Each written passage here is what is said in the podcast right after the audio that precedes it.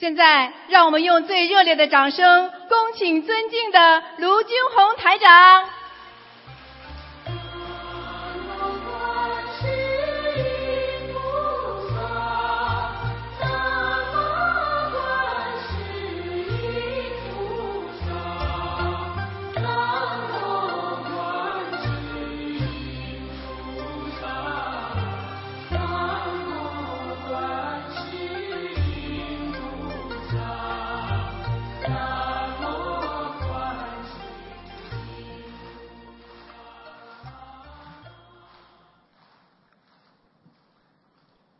师傅又来了，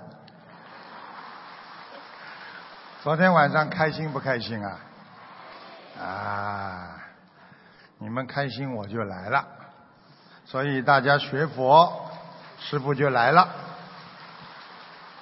你们不学佛，我就不来了。啊，今天呢，其实呢，啊，也是一个。因为师傅刚刚在应酬，啊，应酬结束，拼命赶过来，就是为了见见我们这些啊迷途应该知返的佛子们。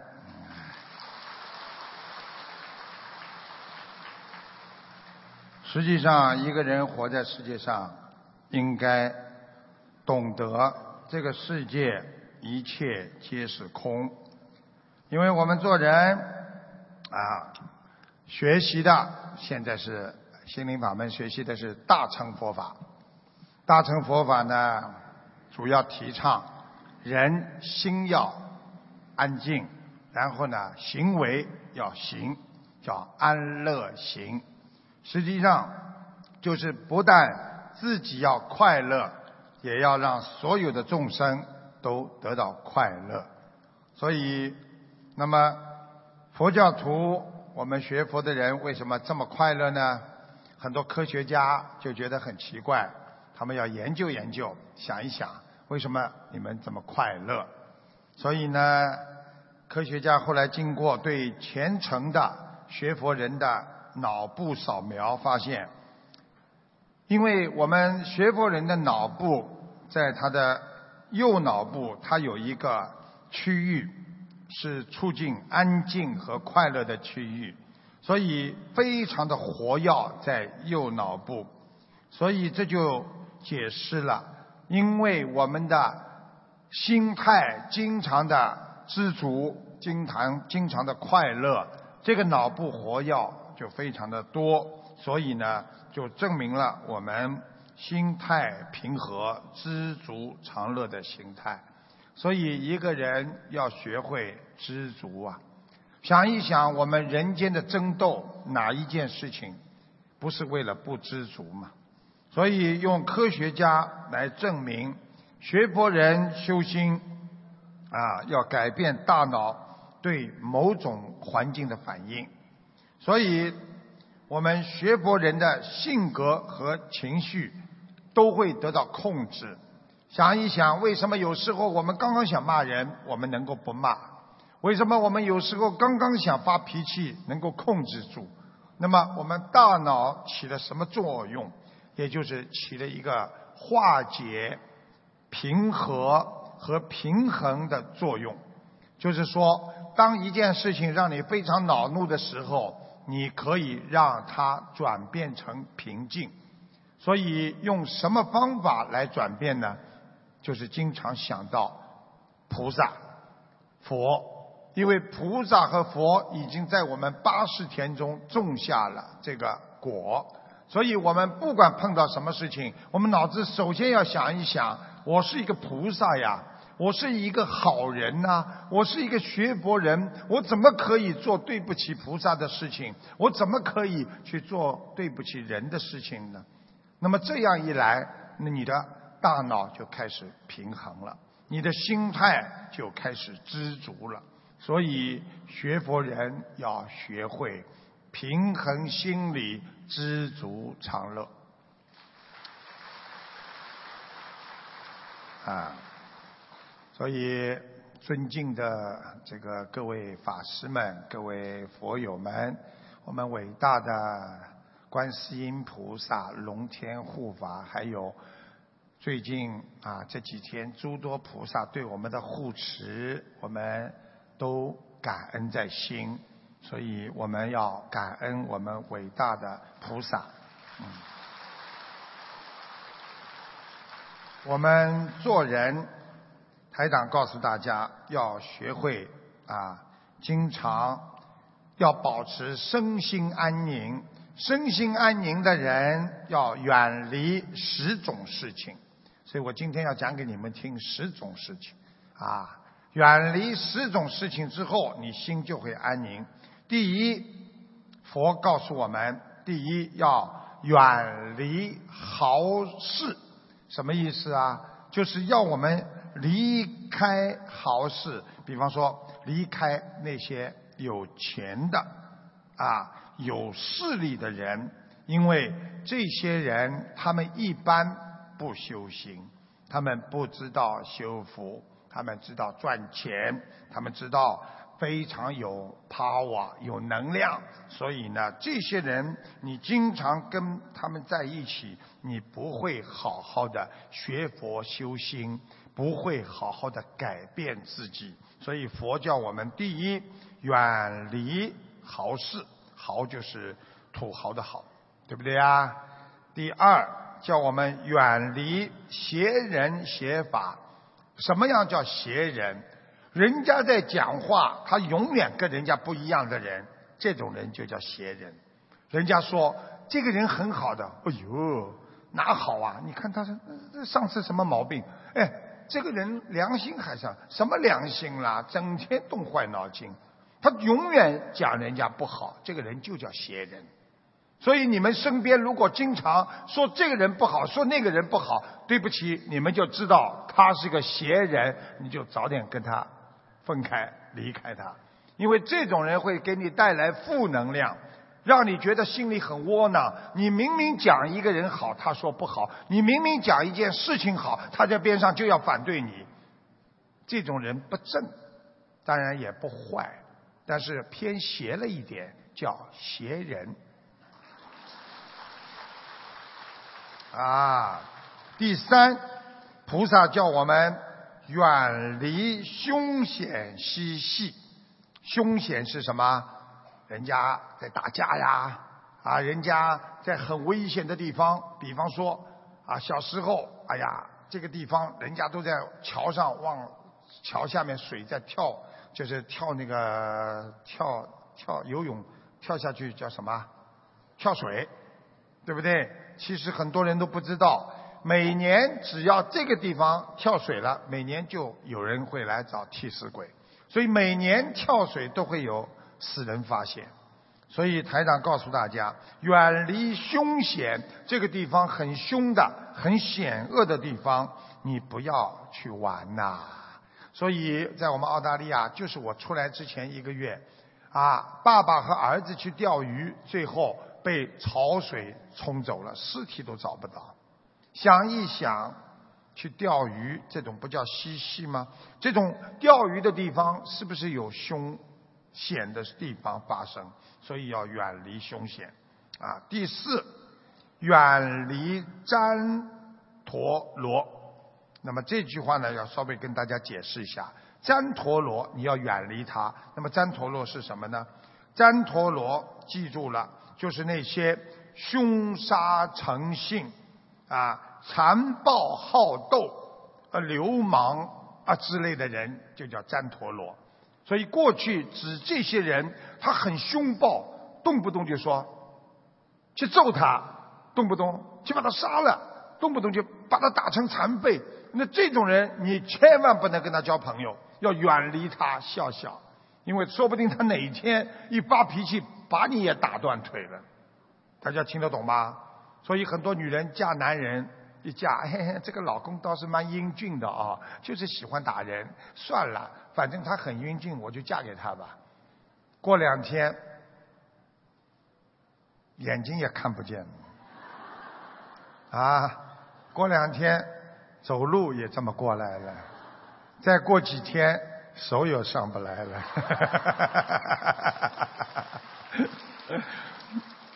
台长讲到这里，我怕待会儿忘记了这个笑话，所以一定要先讲给你们听。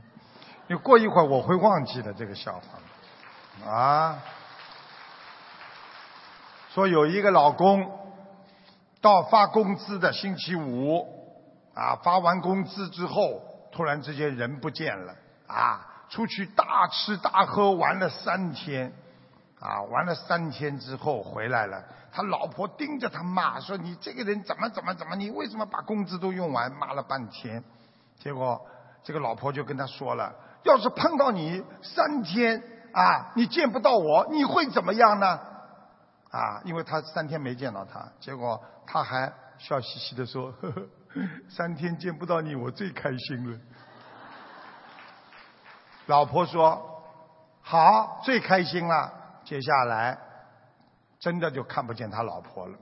第一天看不见他老婆，第二天看不见他老婆，第三天还看不见他老婆。等到第四天，他睁开了肿的臃肿的眼睛，慢慢从眼缝里看见了他的老婆。怎么不笑的啦？听不懂啊？被他老婆一拳打的眼睛肿起来了，看不见他老婆了。等到第四天消肿了，才看得见他老婆。一点都不懂啊！啊，说明你们都没有这种经历。刚刚第一批鼓掌的全部有这种经历。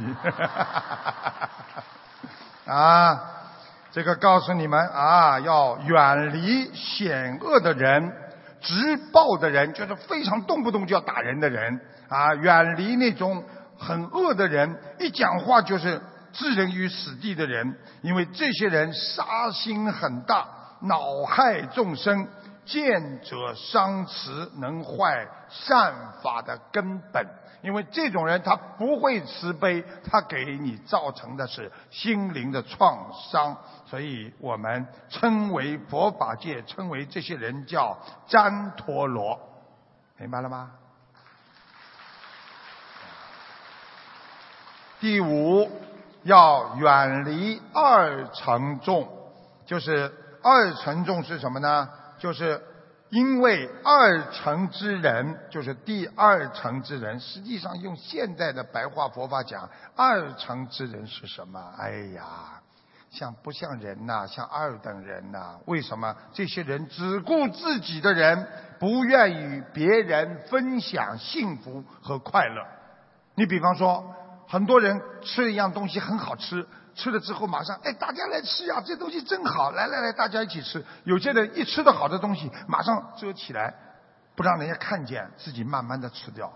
你说这种人二成人，明白吗？成是什么？就是大成小成的成啊，崇拜个人主义的啊，崇拜个人主义的。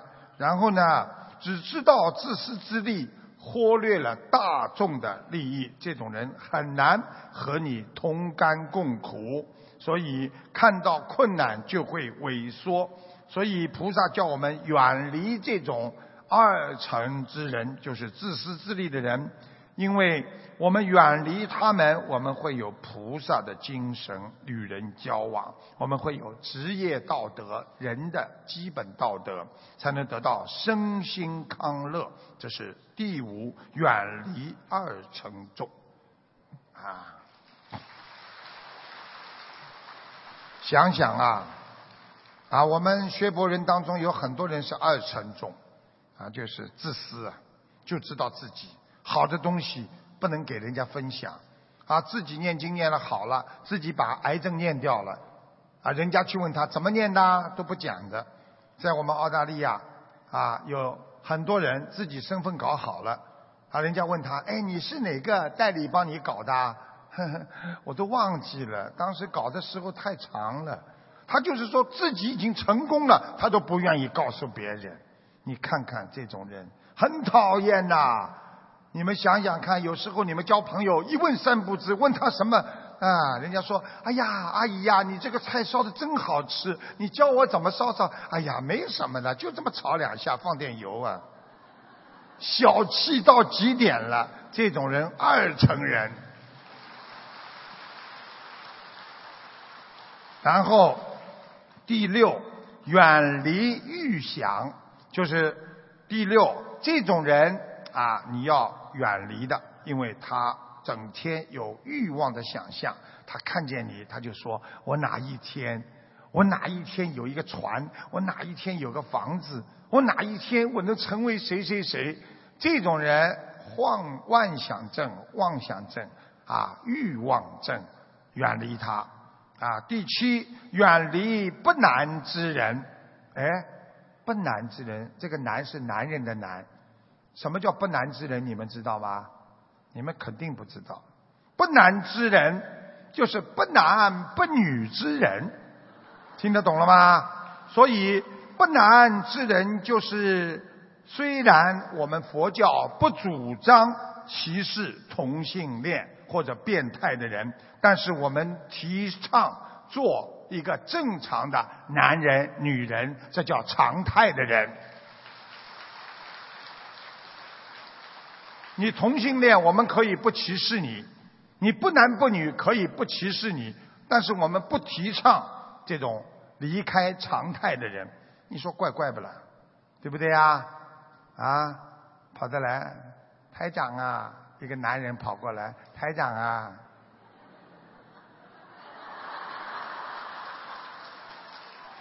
你说说看，那个时候他就不把我拉到地狱里去了。哈哈哈好，那么菩萨叫我们离开，因为其实这些人身上阴气比较重，实际上上辈子就是没脱胎换骨，大家明白吗？第八。啊，第八，远离危害之处。危害是什么？这个地方在打架了，哎，看看看看看看，进去看看。好了，被打倒了，对不对啊？过一会儿警察来了，啊，所有的人都不要走。一看见这出事了，你先围着看。警察一来，全部封锁，一个个查。啊，你看见不好的地方，有危害的地方，人家说，哎呦，这里有个不好的东西，是不是什么炸弹什么东西？你赶快要逃了。你还来看看，来看看，好了，万一有什么事情，你就找麻烦了。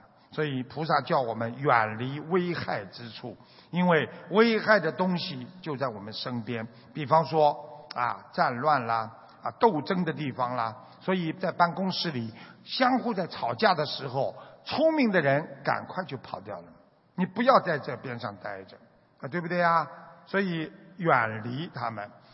那么有些地方呢，虽然不是争斗，但是呢，非常阴气重的地方也应该远离。比方说，这个地方湿气很重，阴气很重，这个地方都是水，实际上水的地方阴气就比较重。还有放射性的东西，还有一些不良元素的地方，这都是属于我们说危害之处。啊，放射性的东西也是危害之处。见了之后就跑。所以你去看，我们去看牙，你们都知道牙不好去看牙，对不对呀？啊，牙不好的时候，医生给你照 X 光片子，对不对呀？你说说看，他帮你片子放上去，叫你自己拿着，然后他躲到房间里去，他就怕辐射。你想想看，你们忍着伤痛，咬着嘴巴难受，还要手顶着牙，最后还要忍受辐射。看看，所以牙不能痛，每天跟我好好的，早上一次，晚上一次刷牙。啊，远离啊，就是有益于我们身心健康。那些不干净的地方，你看，我们好像在台湾有很多人喜欢戴口罩，你看他们怪不怪？不怪。实际上戴口罩，它就是防止自己啊。沾染上不好的那些空气和污染，所以你自己戴个口罩，你自己干净呀，对不对呀？所以碰到一些脏的地方，手要啊捂一下。所以有时候讲话呀，不要讲脏话，因为别人说脏话的时候，你把耳朵也不要听。所以也是叫远离那些啊危害你的地方。第九，远离讥嫌之事。讥嫌之事，讥就是讽刺你，啊，讥嫌讥就是讥讽你，嫌就是被人家嫌疑，啊，人家说，哎呦，这个人，哎呀，这个地方正好东西没了，啊，嫌疑。所以菩萨叫我们要避免啊嫌疑，避免被人家讽刺，因为被人家讽刺了之后，你会产生痛苦的，啊，被人家讽刺产生痛。你不像我们学佛的人。啊，被人家讽刺了，她无所谓，她想开了。所以很多女孩子天天减肥，哇，减了一年两年很痛苦，天天吃不饱，然后到了最后，人家一看见，哎呀，你怎么这么胖啊？气的嘞，对不对啊？所以有时候一个人要避免产生痛苦，就要避开那些喜欢讽刺你的人，避开那些嫌疑的地方。比方说，破坏你个人形象的地方，你都要远离。啊，今天如果你啊啊，比方说举个简单例子，今天啊像台长，你说我能到卡拉 OK 去吗？我能到赌场去吗？那这种地方全部都要避开嫌疑，所以你个人形象才能保护好。所以我们学佛人要时刻的检点自己，避免。自己、别人对自己的讽刺、嫉妒和这种嫌弃，啊，这第九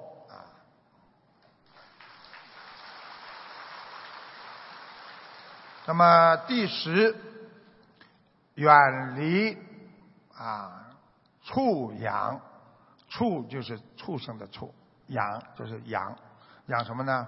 养狗、养猫、养动物。实际上，人道我曾经跟你们讲过。你看，我讲跟菩萨的不谋而而合的。你看，师父叫你们不要去养畜生，为什么呢？菩萨是怎么来解释呢？你看，菩萨说，你养动物也有过失。为什么？本来动物很自由，因为你强迫的把它们养在家里，就这么块地方，禁锢了他们的这些小众生。强迫小猫小狗啊待在那里，必须待在那里。实际上，你这个也是一种不正，叫过失。再说，畜生道和人道是不能在一起的，因为经常想养畜生道的人，他会不务正业，叫玩物丧志。一个人整天和狗在一起，和猫一起，你。养一个鸟，你说这个人事业能成功吗？对不对呀？看见个鸟叫了，咕咕咕咕咕咕，什么玩意儿？今天卢台长来给你们弘扬佛法，放个鸟笼子在边上，啊，然后跟你们讲讲法，马上，你说可以不可以？啊，现在大家知道了吗？所以人的志气和。啊，一些愿望就是未来的希望，就是变成不务正业了。何况动物身上，因为它是畜生道的，它们有很多的传染病，像狂犬病啊，像很多啦疯牛症啊，这些东西动物身上都会出现。所以学佛人啊，我们说要懂得远离这些事情啊。台长告诉大家一个故事。我们做人学佛要实实在在。你们今天跟师父学佛，就要全部把它学好，不要学的一点点跑出去说我什么都会了，我什么都能干的，实际上会伤害你们的。台长告诉大家，在当年波罗奈城有一个德行超群、精通法咒，就是念咒的这个经文师。他是全波罗奈城名声最大的一个老师，他有五百个学生，但是他有一个学生叫商世奥，这个学生呢，从老师那里学了一个起死回生的咒语，就是人死了或者动物死了，他可以一念咒语把这个动物可以弄回来活了，但是这个学生呢，生性浮躁。啊，不好好学，啊，学了一点点，刚刚学了一年半，还没有掌握整个经咒的方法。便自满起来，不肯再学了，啊，不肯再学。有一天，这个桑士奥和他的同学们一起到森林中去捡柴。当时在森林当中，他们看见一只死老虎。哎呀，大家都看见这个死老虎，这个桑士奥呢，便对同学们夸耀说：“哈哈，你们都不知道吧？这是死老虎啊！我能用我起死回生的咒语，能让这只死老虎重新活过来。”哎呦，大家说你有这样的本领啊！哎，让我们看看吧。这些学生还很聪明。哎呀，说你让我们看看啊！啊，不然我们以为你是说谎，我们不相信你。说完，几个同学全部爬到树上，看他怎么把死老虎啊，这个这个救活。他们那些同学呢，从树枝当中探出头来，看看啊，这个啊，这个桑士奥的这个表演，啊，桑士奥的表演。这个桑士奥呢，就站在死老虎边上，默默念咒语，嗯，念咒语。并用石头砸那只死老虎，啊，因为念了咒语之后要触动它，他手又不敢碰它，就拿石头砸死老虎。没想到咒语一念，这个死老虎被石头一砸，砰，跳了起来了，活了。这时候上校说：“你们看，你们看，我多了不起啊！哎呀，我多了不起！”话还没说完。老虎砰的一下扑上来，把桑士奥一口咬住了他的脖子。没等他还明白怎么回事，他的命归黄泉了。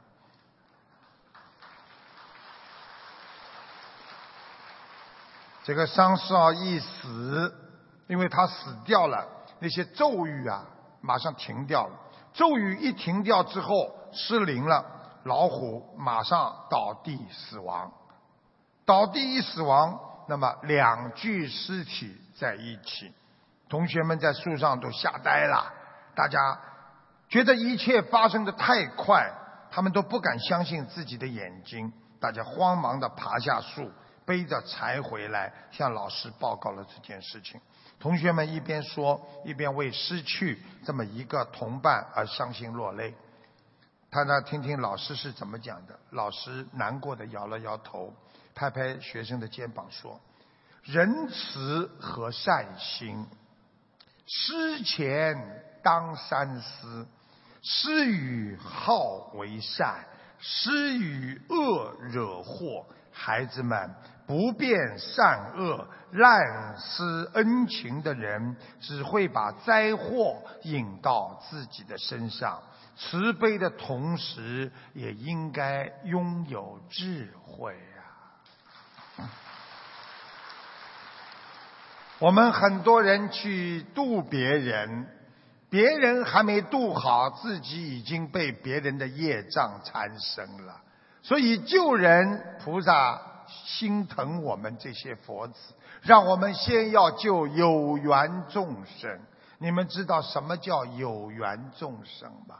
就是一个能够积极向善的人，有缘众生的人，心中有慈悲心的人，心中有那些能够让别人感受到感恩的人。所以这个老师说：“施前当三思，就是当你要去布施之前，你要三思而行。”施于好为善，如果你施于好事就是善的，你把一个好的事情是施于给一个恶的人，你就惹祸了。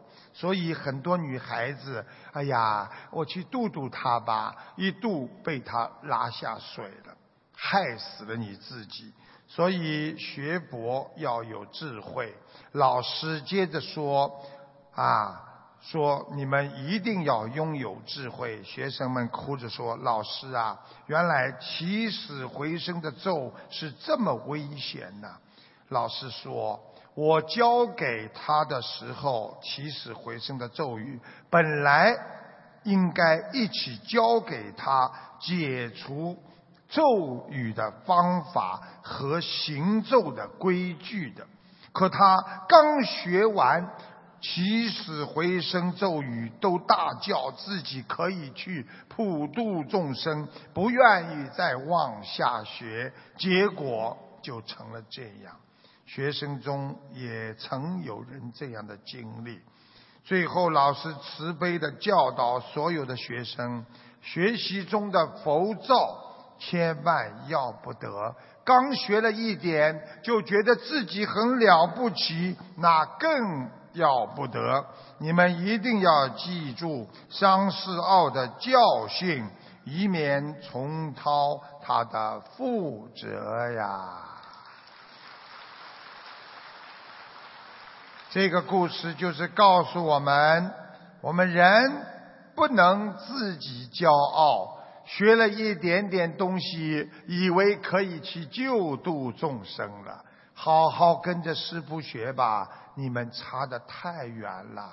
你们不要以为你们学了一点点东西啊，就能啊到处去啊啊讲法讲讲那个。要记住了，有人问过师傅说：“师傅。”如果啊，我们去弘扬佛法，发心是好的。我们讲错的话有没有罪过？有没有啊？好了，所以不要乱讲话呀。讲错的话，即使你发心再好，也会有业障。所以要记住啊，一个医生只管开药方，不敢。不管病人吃的死活，他一定不是一个好医生啊！啊，今天呢时间有限，实际上我给你们准备了很多好的东西，这个真的要看一下时间了啊！那个再给大家讲一点吧，这个佛法界经常讲。啊！你们今天晚上如果不睡觉，我就陪你们不睡觉。啊啊！你们想听不啦？好，口业啊，嘴巴里讲话口业要远离四种非法语，也就是说不好的话，要防止因口业造成的过失。应该记住有四种口业是不正的口业，你们一定要当心啊！我教你们都是现实学佛当中的啊，不要以为这是跟我们非常有道理的。第一，不乐说人及经典过，嘴巴出来，如果这四种必须要禁止的。第一，不是非常乐于去说别人不好。或者说经典不好，诽谤经典，说这个人说的不好，那个人怎么样？这个经典也有瑕疵，那个经典也有啊偏偏邪。这个菩萨告诉我们，嘴巴这叫非法语，不能乱讲。第二，不轻慢，不轻慢什么呢？不轻慢畏啊，这个畏就是说明古文当中畏就说明。不及大成而轻密小成也，就是不要以为我今天是大成佛法，我因为是救度众生的啊，你们小乘佛法就是只顾自己修心，不知道走出来度众生，不能讲这个也是造很重的口业，去做吧，不要去说吧。好好的在心中，不要去看不起别人，应该积极的把别人引渡，让他们跟我们一起去学大乘佛法。记住了。大乘佛法的基础就是小乘佛法，因为先要把自己救好了，自度才能度人。自度就是守戒，好好的学佛，这是小乘；能够普度有缘，广结善缘，那就是大乘。所以自己修好了，才能有大乘佛法。所以。要好好的学小乘为基础，好好的用大乘为菩萨。第三，不赞他，亦不毁他，嘴巴出来讲话，你也不要讲的太过头。哎呀，你好的不得了！哎呀，你怎么怎么怎么赞过头了？你就是让人家感觉到很肉麻，人家就觉得你是假的。也不毁他，也不要去说别人不好。很多人就是要么说这个人好，要么就说这个人不好。这种毛病一定要改。这个世界上有很多人，要么就说：“哎呦，这个人很好，因为他跟你好；要么就说这个人很差，很糟糕。”那么你就跟他啊，就在造口业啊。所以我们赞叹要有根据，不能光闭着眼睛乱说。善恶分明，对恶人恶事。敢于反对制止，对于好人好事赞叹随喜。我们要不生出怨嫌之心，怨就是说语言上不能经常有怨言，语言上经常有怨言的人，这种人阴气很重，所以学佛人不应该。有怨言，动不动跟别人说：“你看真讨厌，你看这个地方，哎呀，你看这个事情真的烦死了，哎呀，真的很好。”这种人，你跟他经常在一起，你会产生这种怨烦之心，让你自己的心生出的怨恨，你就远离了慈悲谦和对人的平等心，所以不能有怨。要化怨为亲，所以在嘴巴上不要经常怨别人，不能对别人有嫉妒嫌疑，就是怀疑别人。因为怀疑别人，你自己的心就过得非常的难过。所以这四点就是菩萨让我们要记住守口业。叫善修安乐心法，是名口安乐行。师傅呢，以后就等着啊，这个年纪大了，你们反正退休了啊，都能够围坐在师傅身边，每天晚上给你们讲法，白天嘛你们好好念经啊，等到晚年了啊，万一有个。菩萨召唤啦，自己想走啦。观音村里一千人、几千人，每人给你念一张小房子了，你不上天也得上天。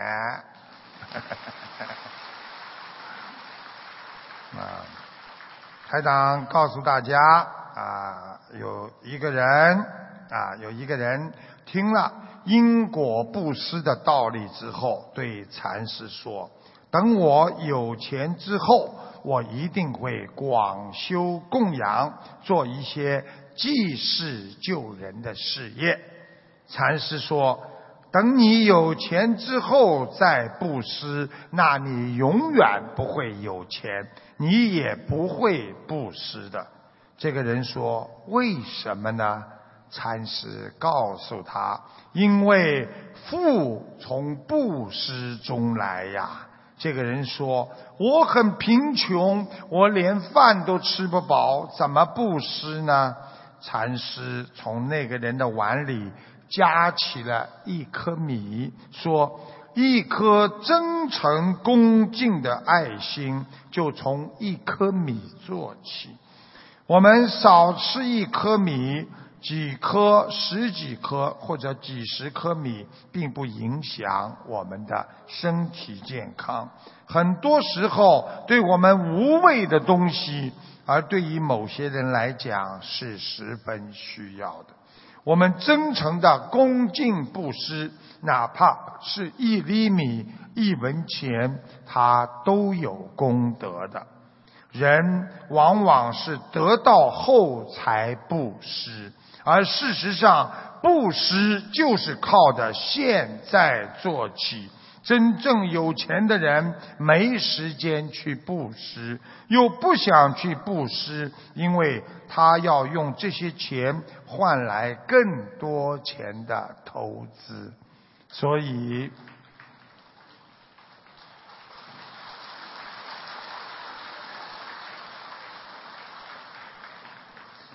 所以佛门当中谈舍，就是要懂得怎样得。真正想得的人，首先学会舍。啊，有很多的地方的人，现在的人都要你先对他好，他才对你好。你既然知道他要让你先对他好，为什么我不能先对他好呢？因为我对他好，我舍去了我的爱心给他，他一定会舍下他的爱心给我。所以舍得就是拥有菩萨的智慧，消除自身的利益啊。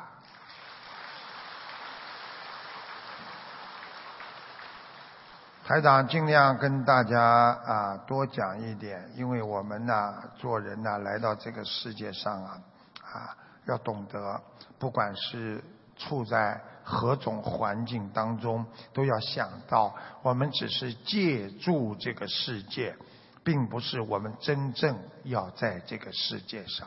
因为你想永远待在这个世界上，你也待不住。更何况，我们来到这个世界上，我们都不知道是谁，自己是谁，我们也不知道自己要住到哪一天。你们想一想，当你们出生之后没有名字，你们是谁呀？所以人会迷茫，所以人连自己来到人间真实的意义都不知道，这才是不开悟的根源。所以很多人以为一个假我就是自己的真我，很多人就一辈子在追逐那些所得不到的东西。我们把看到的一些借来的，却认为它是真实的东西，用自己的欲望把它看得很真实，所以才会产生恨心。想一想，嗔恨心怎么来的？当你得不到的时候，你就会恨呐。所以有什么得呀？得来的也会失去，失去的又会得到。舍就是得，得了又会失，失去了又会得到。所以放下这些无名吧。好好的，真正的去修自己这颗纯洁善良的心，把自己的心修得跟菩萨一样，跟佛一样，你才会真正的拥有菩萨的境界，超脱人间的烦恼，那才才才是无上正等正觉。大家都看见菩萨佛像，为什么眼睛总是三分闭七分开呀？师傅看你们现在也是七分闭三分开，因为我看你们都是假的，因为你们下面所有的肉身，在五十年之后都会消失的，因为我睁开眼睛看天上。因为只有天上，我们上去之后，我们唯一的真正的灵魂修好的这颗佛心，才是我们真正的在天上的一个家和一个真正的园林啊！菩萨把人间都看淡了。所以他知道人间一切都是假的，所以菩萨永远笑嘻嘻的，眼睛闭着，他不要看这个世界，他知道这个世界到最后都是以空为结束的，所以菩萨没有必要把眼睛睁得很大。大家想一想，当我们人以为这个事情是真的时候，为什么我们眼睛会睁得很大？当人告诉你一件事情的时候，你以为是真的时候，你会突然之间说：“真的。”现在明白了吗？有没有人人家告诉一件他的事情的时候说这个事情是真的？没有的。所以人间的输和赢、财和富，在佛法界看起来不就是一个虚幻的字眼而已吗？很多人很有钱，过几天破产了。我曾经看过一个新闻，台湾有一个大公司的董事长，最后失业了、破产了，到人家澡堂子去帮人家牵脚，做牵脚师傅。这个时候还有电视台去采访，叫他讲一讲你现在是什么感受。这种就不要去采访了吧。他还说。我打回原形，我觉得没有关系啊！我只要是平平安安的赚钱，幸幸福福的过日子就可以了。听来好像很好，实际上就告诉我们一个例子：人一生无常啊，人生不带来，死不带去啊。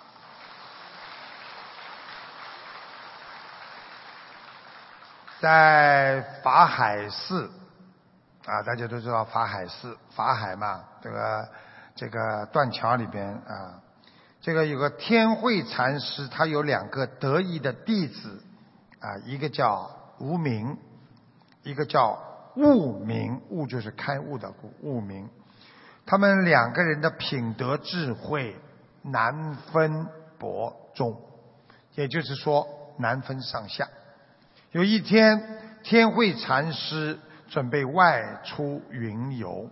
你们知道，真正有智慧的古今的高僧大德，他们永远不会在寺庙当中云游四方，见机救人，广度有缘，普度众生。这就是智慧。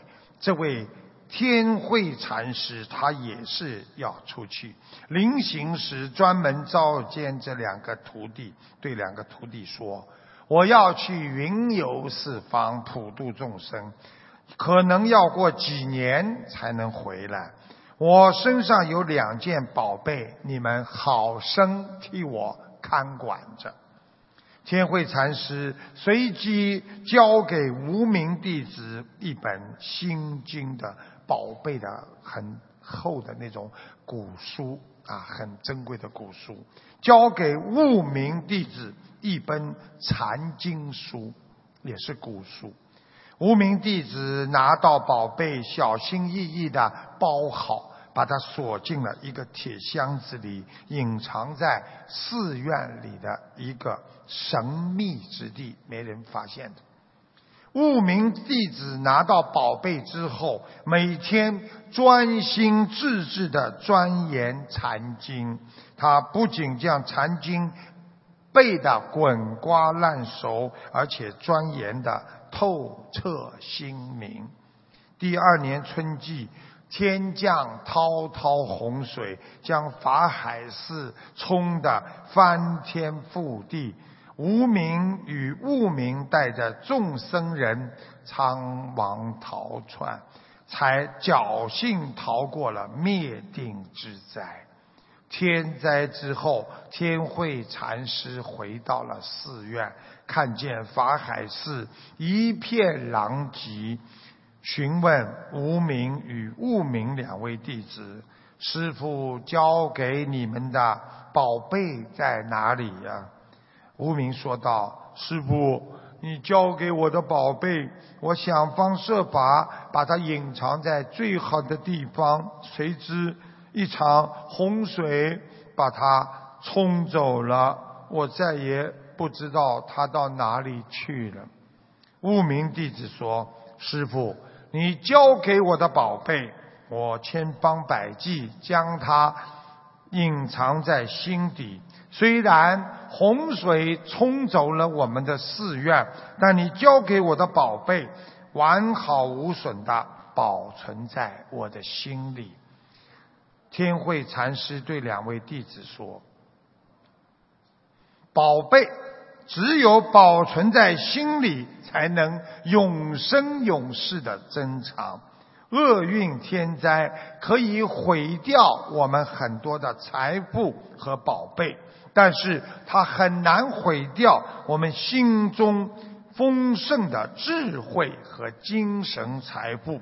我现在老了，从现在起，方丈之位由悟明接替。希望你能够重新振兴法海寺，将佛法佛道方发扬光大。法海是在悟明弟子的努力下，很快的得到了修复，香火也日益兴旺。这个故事告诉我们，人应该把德和佛法藏在心中，不要说在嘴巴中，我们要用修心和修行。把佛法贯彻在自己的衣食住行当中，每天睡觉也是修行，每天讲话都是修行，做任何事情都是在修智慧的般若蜜呀。所以，希望大家好好的用佛的智慧来参悟人生，你会得到佛的智慧；用佛的理念好好的来化解众生，你就能够得到解脱呀。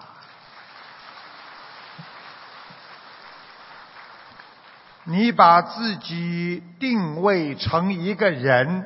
你当然就需要做人的事情，做人的事情无非就是生孩子、男欢女爱、贪欲，还有恨心，还有愚痴的做了一辈子不该做的太多的对不起别人的事情。因为你是个人，你可以原谅自己。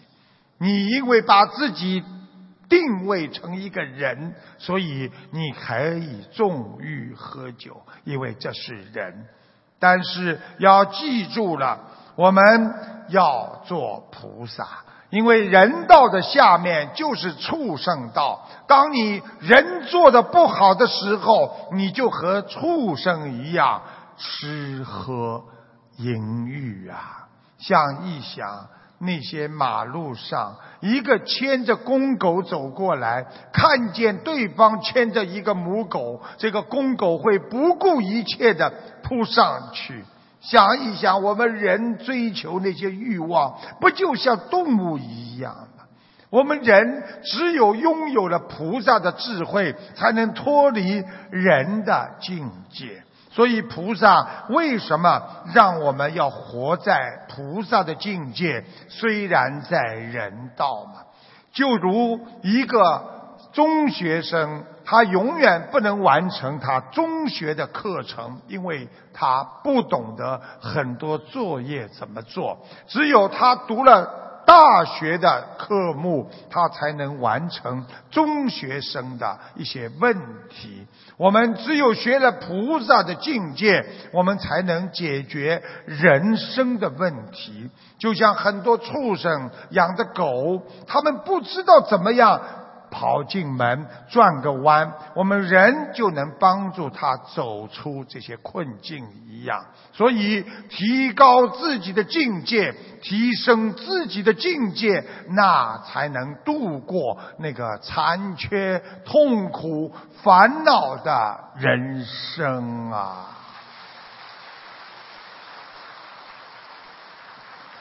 我们。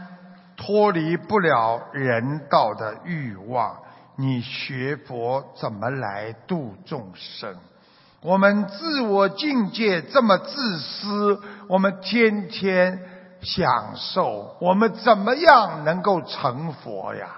台长曾经告诉大家，很多人为什么享受学不好的事情这么快呢？因为他们懂得走下坡路，因为下坡路是最好走的。我们在学佛，我们在精进，我们在努力，那是在走上坡路啊。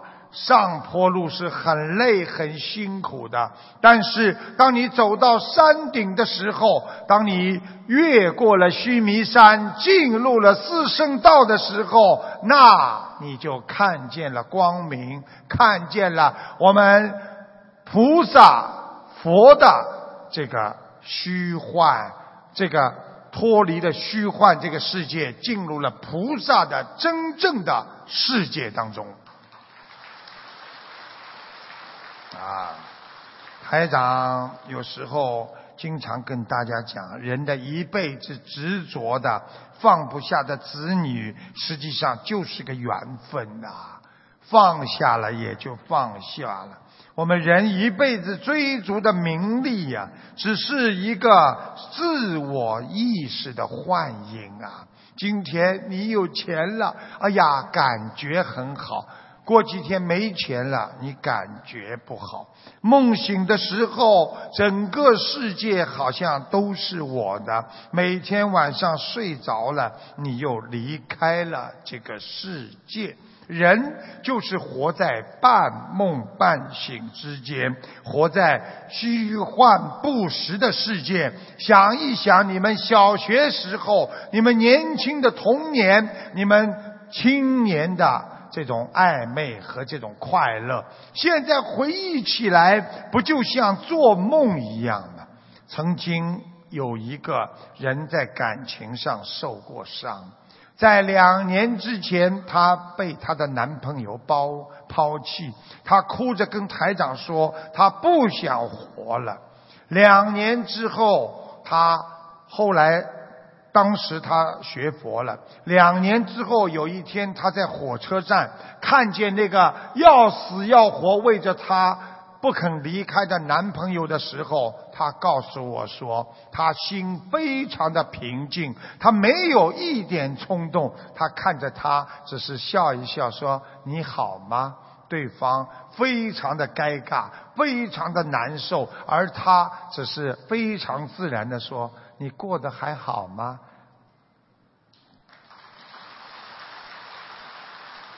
梦幻泡影，家庭也是因缘占据，暂时聚在一起，还完债务，各奔东西呀。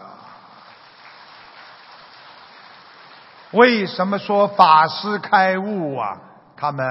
放下了小家呀，所以他们知道最后要各奔东西，他们就不想各奔东西。现在自己先脱离这个人间的六道，超然成一个人间的菩萨，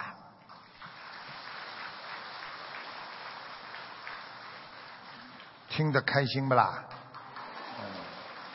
听得开心啊，听得开心，那个听得开心就讲一个笑话，差一点的笑话啊！现在的人啊，非常非常的抠门、自私啊，很多人结了婚也是的，很自私的啊。说了一个，有一个穷小伙子去相亲，一个很穷的小伙子去相亲。啊，也是又是好很抠门的。回来之后呢，啊，他就对媒人说，就是给他介绍女朋友的媒人说，他说，啊，这个媒人说，哎呀，怎么样啊？啊，新娘子好吗？啊，怎么怎么？他说，哈哈，姑娘呢？姑娘长得还可以，就是胖了一点。这个媒人说：“嗨，胖点怕什么？就像你这么抠门的人，就算再胖，以后也会饿瘦他的。”啊，这个跟大家要讲一点啊，学佛之人不应该求人间的十样东西。哦要听吗？这个稍微有点深，因为这是佛经上的啊，我会解释的啊，所以你们呢，懂的人呢啊就好好听啊，懂的人都是睁大眼睛不打瞌睡的，那不懂的人呢会打瞌睡，所以呢，我看看你们到底懂还是不懂啊。学佛之人不应该求人间十样东西。佛经上说：“念生不求无病，生无病则贪欲乃生，贪欲生必破戒退道。知病性空，病不能恼，以病苦为良药。”你们什么都听不懂的，就是告诉你们啊，要记住了。经常啊想象的自己，哎呀，我求菩萨，我不要有病啊！实际上，一个人身无病，你如果身上没有毛病，你慢慢的就会贪欲乃生，欲望贪心就会来了。想一想，哪一个人不是吃了苦之后才来学佛，想找到找到一条啊这个求生之道？对不对呀？你想想看，有些人年轻的人为什么他不学佛？因为他们身体好，啊，从来不生病，吃喝玩乐，啊，对不对？所以菩萨这里告诉我们说，贪欲生，因为你身体好，你不会啊，身体没病的话，你就会贪欲就会生出来。贪欲生出来之后，你慢慢的欲望多了，就会破戒退道。你的戒律就会不遵守了，然后你就会道心就会慢慢的散去。你去看家里如果有个孩子精神病患者，爸爸妈妈不会退道的，因为他们知道孩子还没有救好，所以他们天天念呀念呀念呀，对不对呀？等到孩子一好了，什么都好了，身体也好了，接下来他们就开始，哎呀，可以了，我念好了，所以叫退道。知病性空，也就是说，菩萨让我们知道，身体上的病实际上都是空的，因为身体病会好的，本性才是真的。所以身体是外围的，而内心不能生病。所以知病性空，病不能恼。生病的人不要去烦恼。因为以病苦为良药，因为你苦了，你才知道要修心啊。所以佛法界过去为什么在丛林制度的时候要让人啊苦修行，就是这个道理。不苦的人不会好好修行，吃过苦的人才知道好好珍惜人生啊。看见了吗？菩萨讲的厉害吧？第二啊，第二，处事不求无难，事无难则交易必起，交易起必欺压一切，体难本旺，难以细伤，以患难为解脱。你们还是听不懂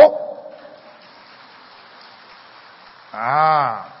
就是告诉你们，处事啊啊，这个不要求没有难，在这个世界上没有难的事情，你不要求菩萨保佑啊，这件事情平平安安，不可能的，一波三起啊。你们想一想，世间如果没有难的话，你这个人就会骄傲，做一件事情就成功一样，做一件事情就成功一样。你说你会骄傲吗？一定会骄傲的。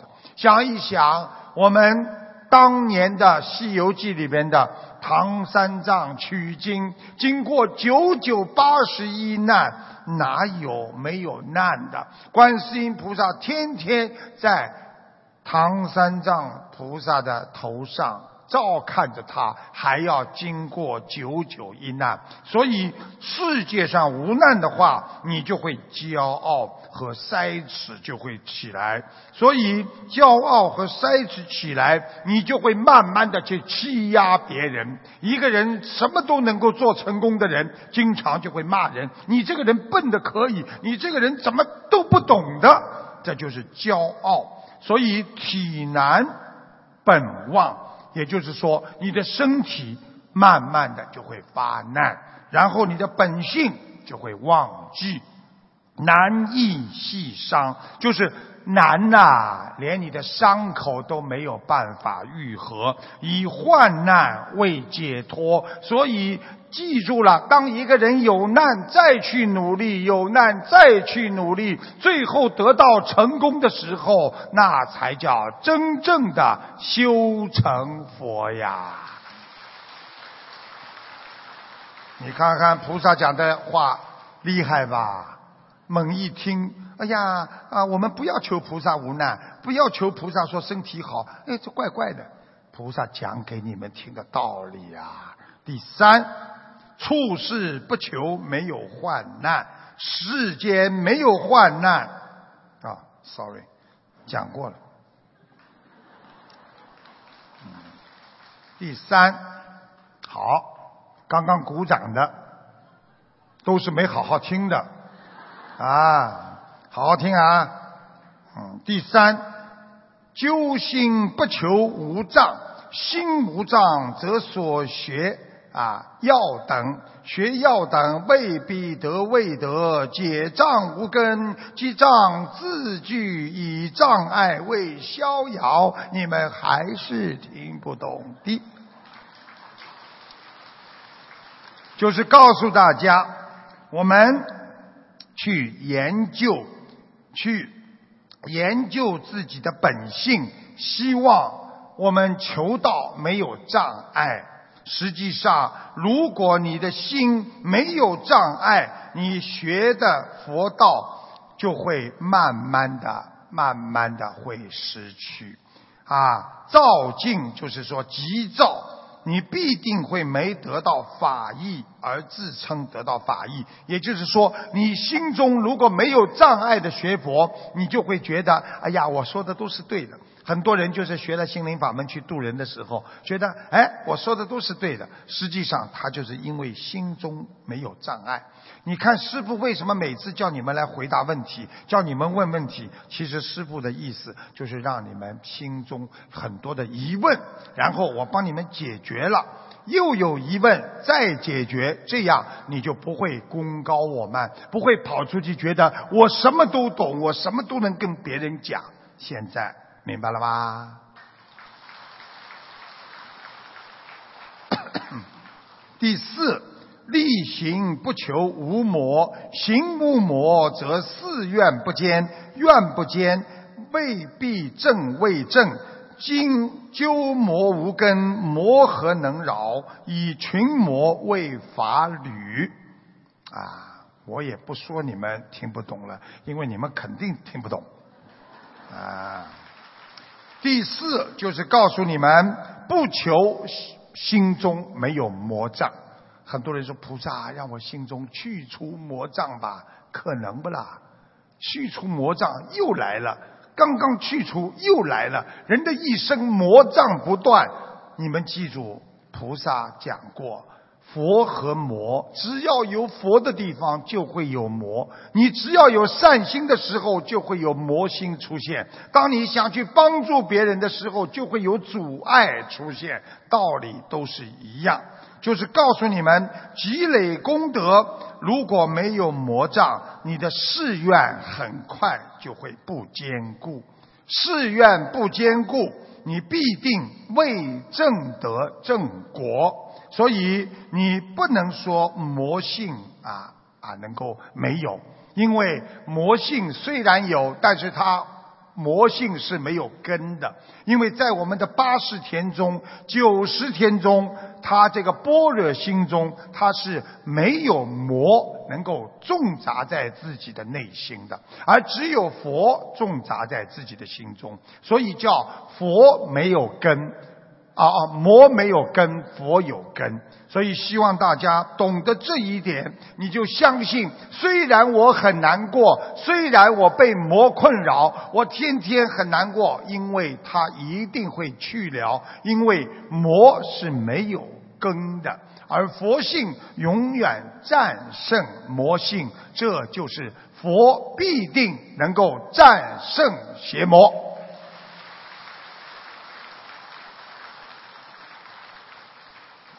这个还要听下去啦？要不要换换一个听听，还是继续听下去啊？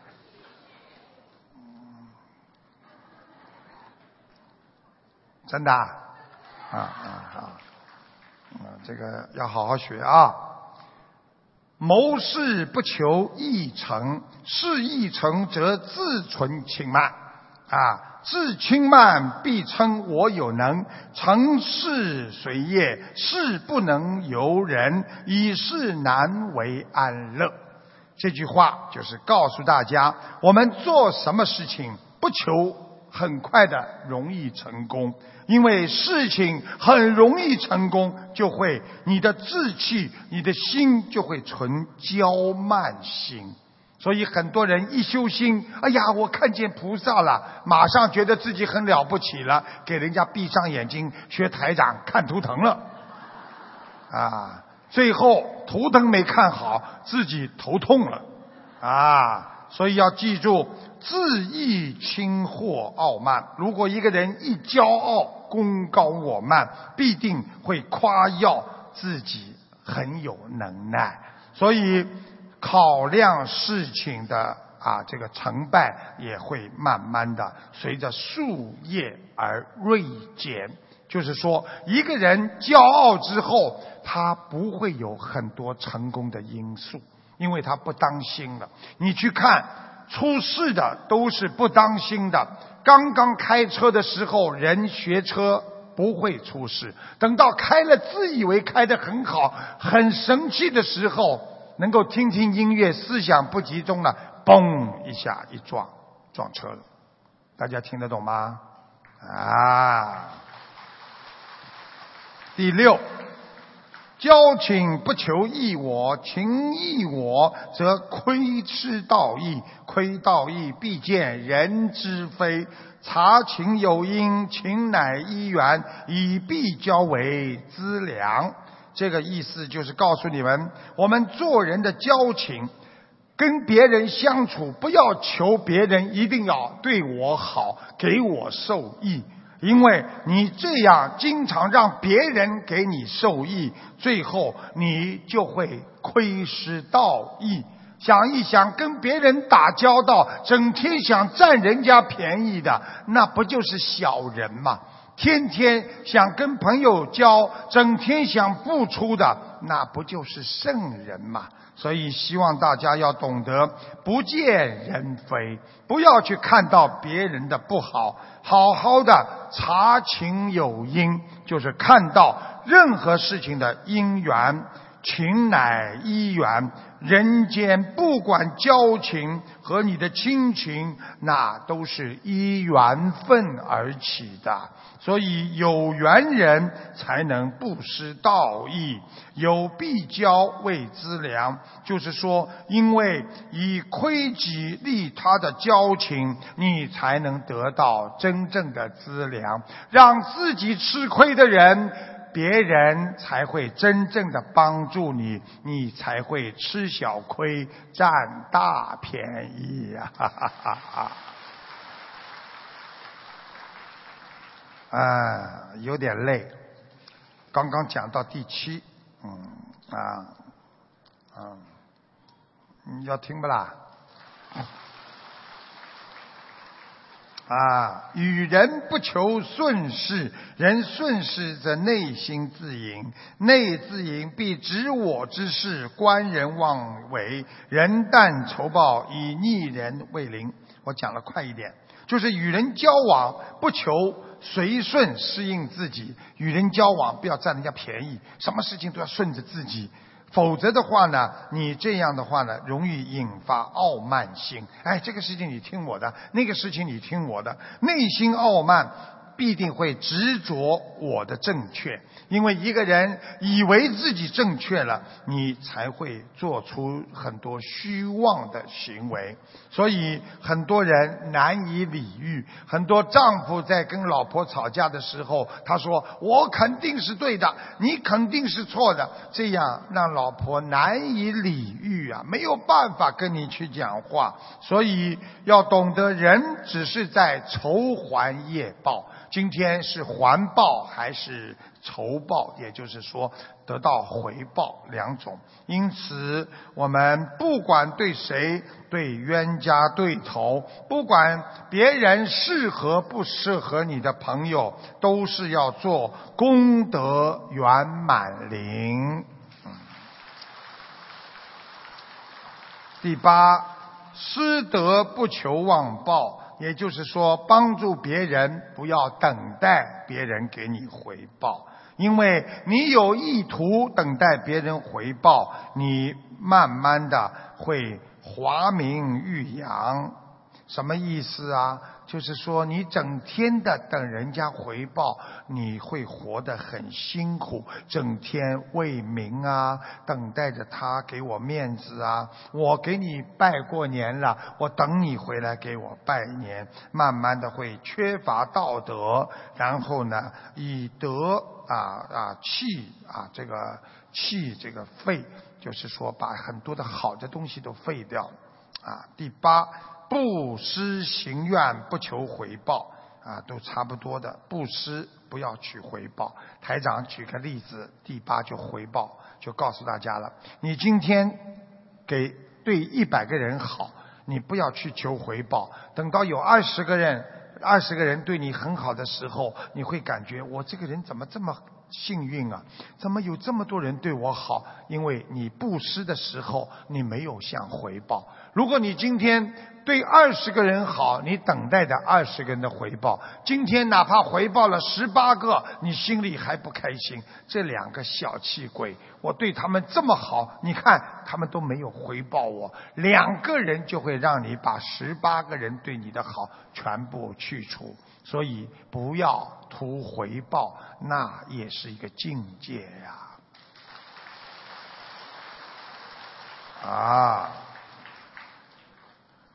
唉，讲不动，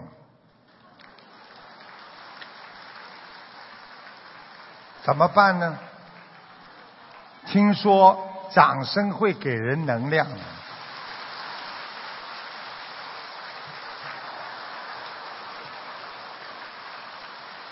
第九啊，你们以为我说的是假的？你们看看那些歌星在台上唱歌。下面一不鼓掌，他唱的没劲了，啊，然后呢，他没有办法，哎呦，他还要人家鼓掌，啊，怎么办呢？哎，大家掌声响起来，再给我一阵掌声好吗？台长从来不叫你们鼓掌的，我说我能量不够，你们就鼓掌了。啊，我再教给你们啊，很多歌星唱歌的时候把唱词忘了，台上多丢脸呐！唱词忘了怎么办呢？他假装拿起一个话筒，假装来，大家跟我一起唱。其实他脑子在想唱词呢，一想起来了，拿回来继续唱。啊，第九，见利不求沾分，利沾分则痴心必动，痴心动必利利恶利回击。什么意思呢？见到人家的利益、钱财，不要想着我去分，因为你一想到这里边也有我的份，你慢慢的就会痴心，痴心会蠢动，啊，蠢动啊，就是人家说蠢蠢欲动，痴心蠢动，你必定会争夺财力，损得利。啊啊，害利啊，就是毁损己德，把自己的道德就慢慢会去除了。所以不要去跟人家争分，争这种利益。所以很多人，人家说，哎呀，这个人啊，感谢他，马上变成我也有份的呀。啊，我我我没有做好事吗？很多人这样一来，好了，愚痴心就来了。第十啊，被啊，亦不求声名。一生民，则人我未忘。啊，存人我必怨恨之生。什么意思啊？一个人被人冤枉，不求回，不求去跟人家申辩，啊，不求申辩，因为申辩冤屈，则人我未能忘怀。心存人我，必定会滋生怨恨。安忍冤屈，为己谦德。也就是说，你去怨恨自己，怨恨别人来回你，你自己很难过。去跟他讲的时候，你心里很难过的。又不是我了，你不能这么解释的。你怎么样？你反而会伤自己，因为你举一个例子就会伤自己一次。所以在佛法界有一个叫忍辱精进，一个人忍辱了也能精进。我告诉大家一个真实的事情，也就是说，我们的法师啊，过去的和尚他是怎么能够忍辱的？我告诉你们啊，什么事情？也就是说，有一个法师过去言波七十，到一个有钱人家的门口啊去化缘。这个时候，这家珠宝商，他们家里是很有钱的，先生还不在家，太太在家，就说：“哎呀，进来吧，进来，到我们这里来，我给你化缘，给你吃，啊，来吃。”结果呢，他就在桌子上吃，吃到一半的时候呢，这个先生回来了，一看自己的太太把这个和尚弄到家里来吃饭。这个先生也蛮好，说啊，请吃，请吃，请吃。然后呢，珠宝商拿了一颗呢价值连城的这个珠子呢，就放在桌子上。放在桌子上之后呢，然后呢就啊自己去换衣服去了。哎，这颗珠子今天不得了，放在桌子上。过一会儿呢，啊，过一会儿呢，这个有一个有一个大的鸟啊飞进来了。这个鸟飞进来之后，一看金光闪闪的一颗珠子，它唰的一下把它吃到肚子里去了，然后飞走了。然后飞走之后呢，这个这个和尚还在吃饭。过一会儿，先生换完衣服跑出来一看，哎，这个价值连城的珠子怎么不见了？没有别人呐，只有你这个和尚在啊，你。我们好心好意化缘给你吃饭，把你请到家里来，你居然还要偷我们的这个这个价值连城的珠宝！拿起了棍子就打那个法师，打了他打得皮开肉绽了，说是不是你偷的？这个法师不讲话，再打他，再打他，打的来血都出来了，因为鸟一闻到血液味道。它会过来。这个鸟一闻到这个和尚身上的血，它又飞回来了。飞回来的时候，没想到这个主人又打他的时候，一棍子不当心把那个鸟打死了。打死之后，这个和尚才告诉主人说：“是这个鸟把这颗珠子啊珍珠给偷吃了。”结果把那个鸟破开一看，果然珍珠在里边。这个主人非常吃惊的说：“你为什么不告诉我，让我这么打你？你还要忍受？”这个和尚说：“你知道吗？因为我告诉你，这只鸟就没有命了。你一定会把它活活的剖开肚肠，把这个珠子取出来。现在。”这颗珠子，这个鸟已经死了，所以把它把它取出来。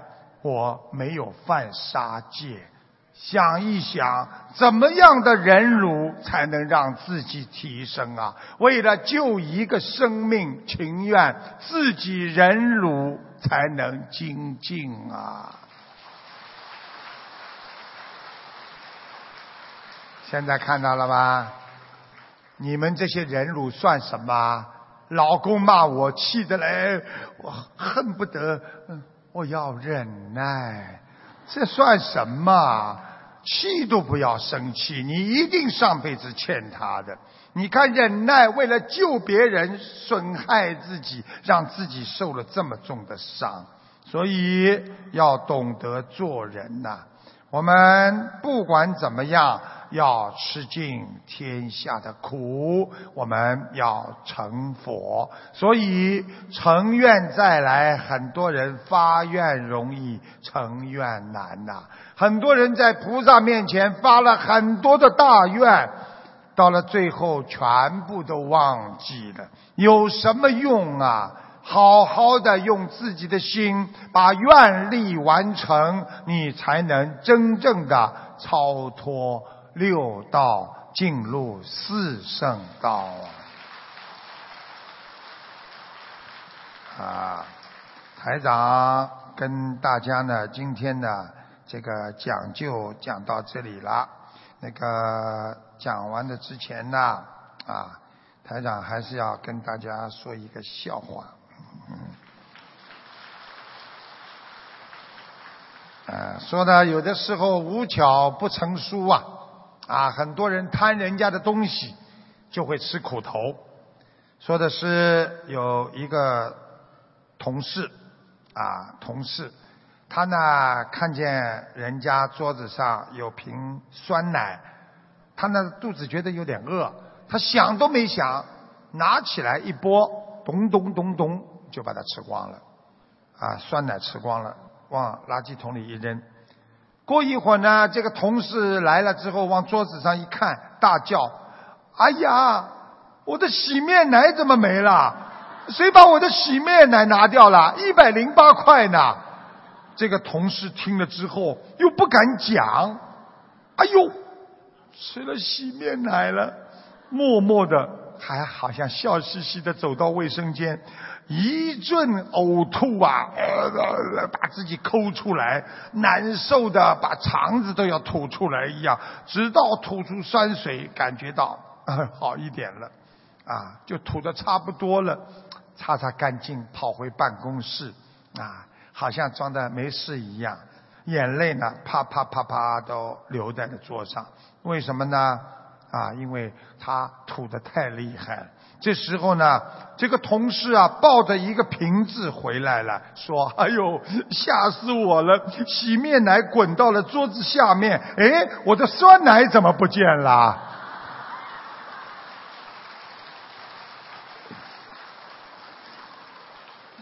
这个人心里非常的生气，说：“你，你这个熊人呢？”你这个狗人呢！我喝你点酸奶，把人往死里整。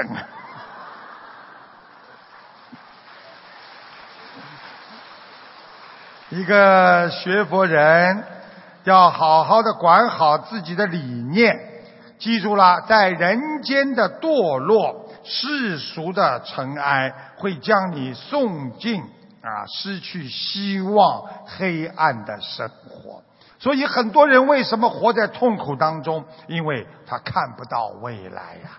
你看我们学佛人多开心啊！碰到什么事情无所谓，观世音菩萨会保佑我。碰到什么事情，哎呀，人生就是这样。我们只要救人，菩萨一定会保佑我的家，保佑我一切都会好的。他有信心，他看得到有人救他嘛，对不对？所以理念可以让你坚定学佛，变成信心。学而能对任何变动，对这个世界上一切无常的变化，能够用心修心来跳出业力对你的牵扯，啊牵扯。所以管住自己的念根，你们知道念根是什么吗？一个念头出来，马上要管住。今天不管什么念头出来了，哎呦，这个人这么讨厌，哎呦不可以，都是我们的姐妹。哎呦，这个东西很好，我拿回去好吗？哎呀，学佛人怎么可以这样？哎呀，我偷懒了，我一我想睡一会儿，不要念经了吧？不行，要精进，要吃苦，就是一念都出来，你的根念根要管住它，不能让它乱想，这样你就是不让自己的心念去迎合社会上污浊的红尘啊。啊，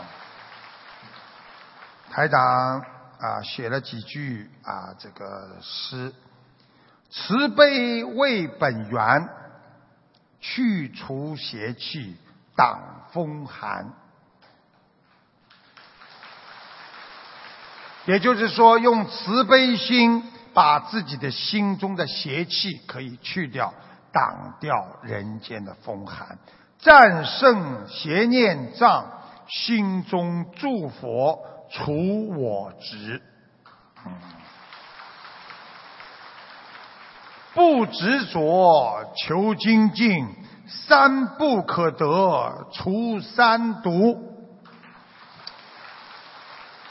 请告诉我哪三不可得？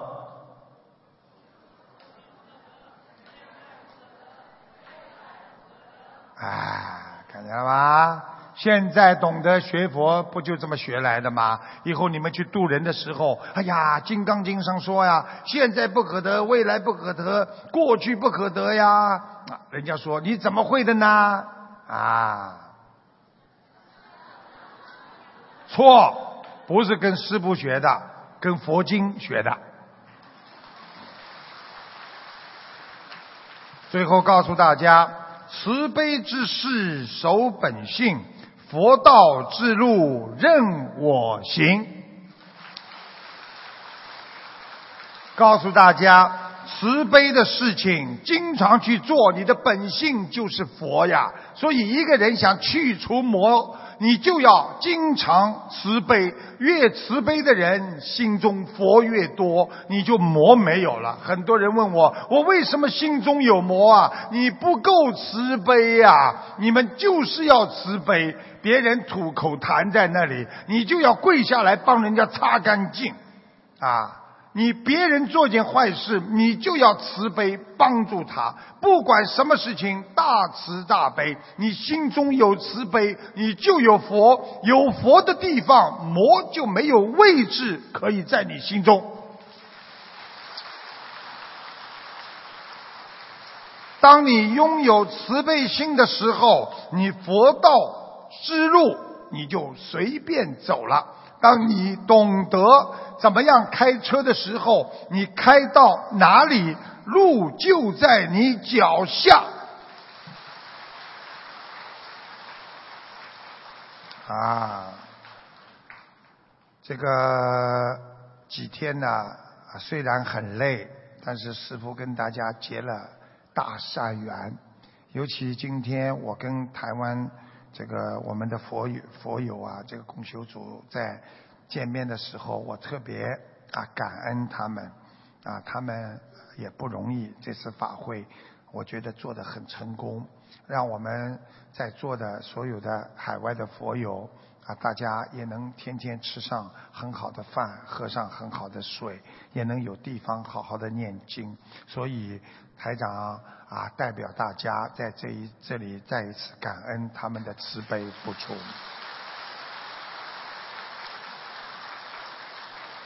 你们记住，一个人怎么会慈悲的？就是不停的要感动。有些人一辈子不懂得感恩别人，不懂得感动，这种人不会有慈悲心的。希望你们天天慈悲，时时刻刻慈悲，你们就时时刻刻把观世音菩萨放在了心中。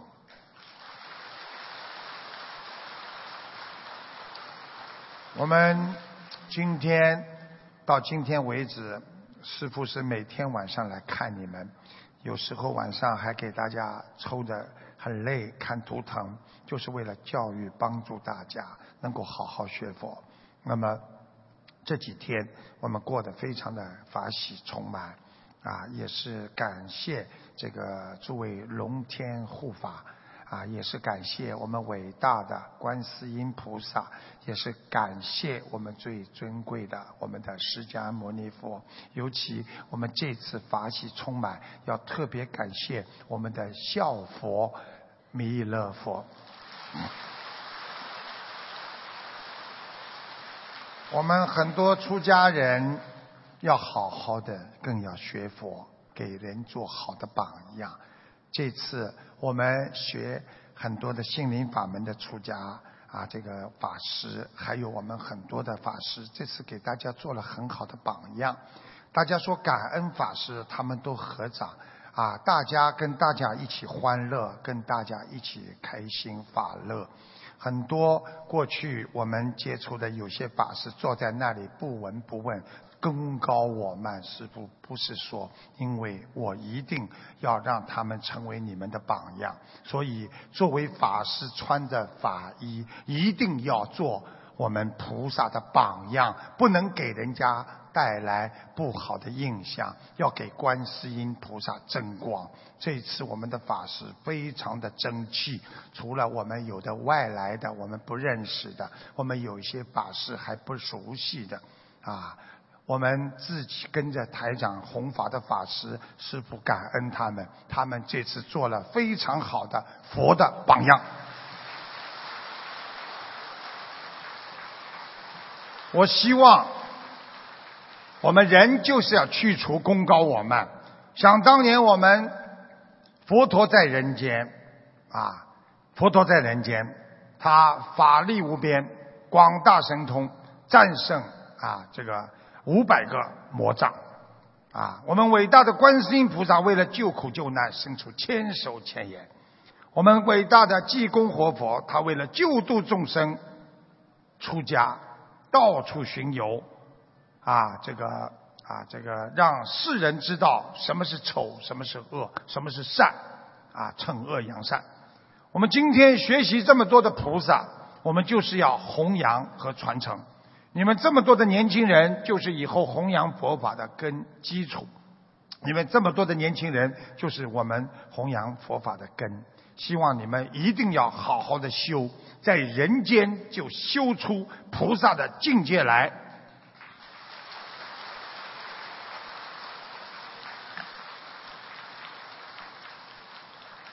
这个今天就到这里结束了。我们台长明天一早就要离开台湾了，所以这次呢也是依依不舍啊，依依不舍。接下去要到日本去弘法，那么也要去啊传承我们中华文化，也让我们啊在日本的广大华人华侨能够更好的啊能够继承我们中华传统文化。弘扬啊，我们的佛法精髓，希望大家能够好好的学佛修心。师父如果有机会的话，我还会再到台湾来。谢谢大家。再一次谢谢啊法师的助缘，也谢谢我们来自全世界佛友们的助缘。啊，希望大家都成为我们佛法的护法人。希望你们好好努力啊！一句话非常简单，小时候就听到的。虽然这四个字很简单，但是用学佛的心态来讲，一样对我们有意义。就是好好学佛，天天向上。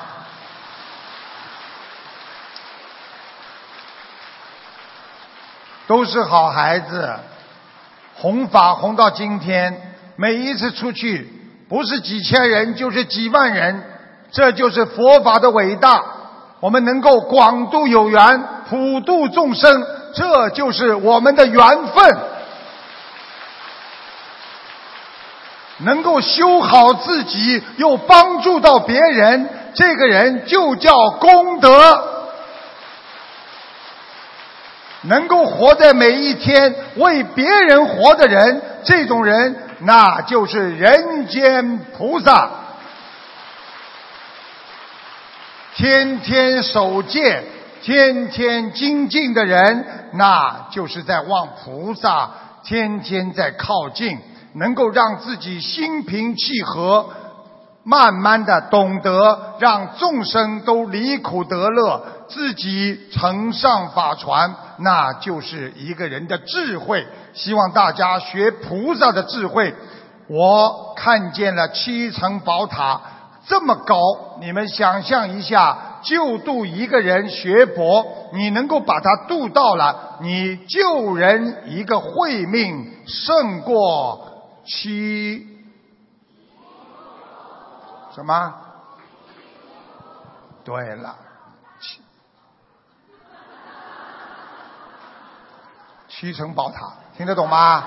七层宝塔啊，跟你们讲白话，记住了，佛陀七层佛陀，也就是说七层宝塔，要记住了，宝塔就是功德，记住了，好好的学佛修心。师父告诉你们，你们就是没有出家的法师，你们就是没有。出家的学佛人，你们一定要记住了，好好争气，给观世音菩萨争气，给师父争争气，不要给人家看不起，拥有自己真正的慧命，让全世界所有的人都对我们学佛人刮目相看。因为佛教无争，我们对谁都是和爱，对谁都能包容。好好的学佛，让自己的心天天在天上，你就不会再下来了。当你走的那一天，因为你心已经在上面了，只要意念一动，你很快的就能上去了。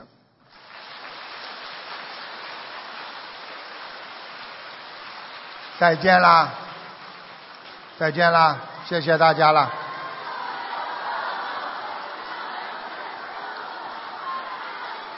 我们下次再见了，好吧？再见了。